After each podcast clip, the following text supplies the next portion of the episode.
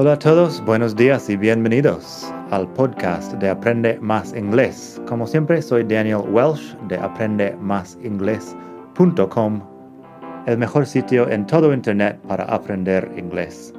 Este podcast te ayudará a hablar inglés como un nativo. Vamos allá. Hola a todos, buenos días y bienvenidos otra vez al podcast de Aprende Más Inglés el mejor podcast de todo el mundo mundial para aprender inglés. Hoy vamos a hablar de unos phrasal verbs con over en inglés, que over es una palabra que muchas veces significa algo como por encima, pero cuando hablamos de de phrasal verbs significa lo que significa, que a veces no tiene nada que ver. Eso es el tema con los phrasal verbs. Pásate por madridingles.net barra 75 para leer los ejemplos aquí. También tengo los mismos ejemplos en vídeo. Supongo que iré añadiendo otros phrasal verbs con over al artículo ahí. Hoy solo tenemos tres phrasal verbs con over. Primero, get over something que es superar algo. Se usa con una enfermedad o un trauma psicológico que estás superando. Get over something. Así que puedo decir, I had a cold last week, but I seem to be getting over it now. Tuve un resfriado la semana pasada, pero parece que lo estoy superando ahora. I had a cold last week, but I seem to be getting over it now. También, it took her years to get over her ex-boyfriend. Ahí estamos hablando del trauma psicológico que suponía esta relación, bueno, o la rotura de esta relación. It took her years to get over her ex-boyfriend.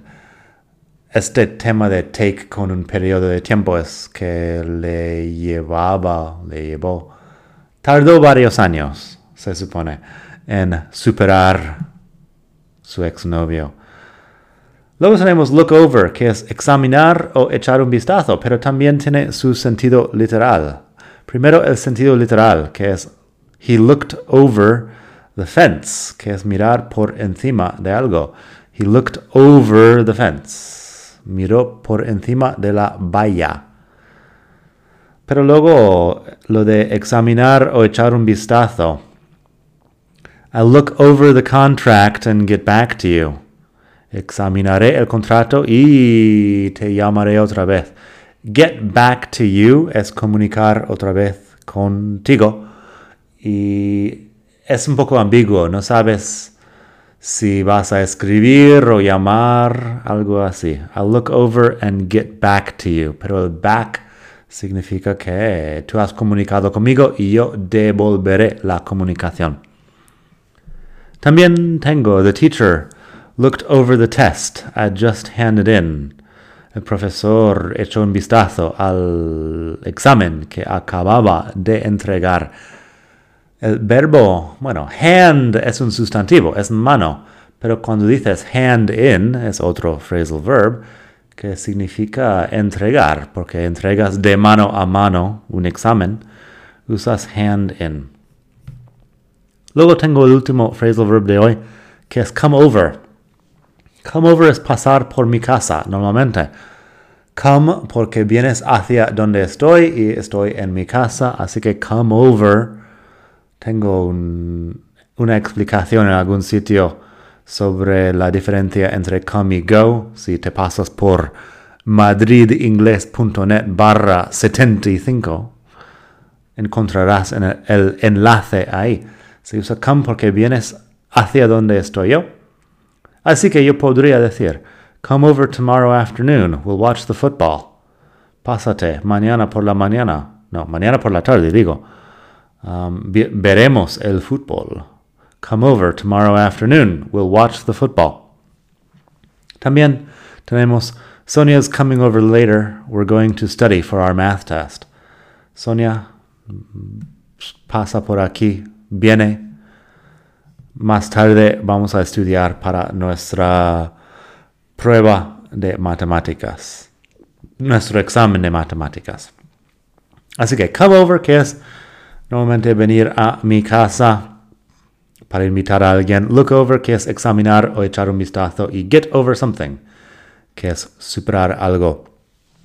Hay más que se puede decir sobre los phrasal verbs y también los phrasal verbs con over. Lo haremos otro día. De momento, pásate por la web madridingles.net donde tienes mucho más. Espero que pases un muy buen día, estés donde estés en el mundo. Y nada, hasta la próxima.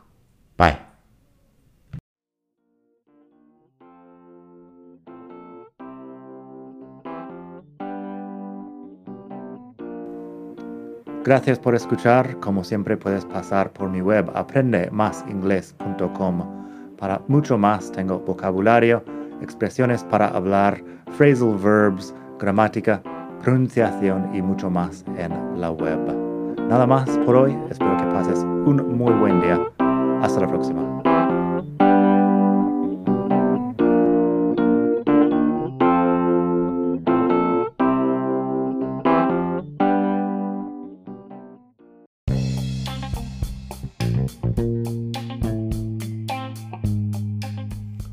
Hola de nuevo. Antes de terminar, quería pedirte un pequeño favor. Si te gusta este podcast, puedes suscribirte en Apple Podcasts o bien en Spotify.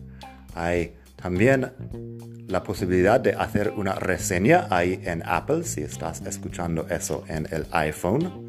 Y estas cosas ayudan mucho a dar visibilidad al podcast.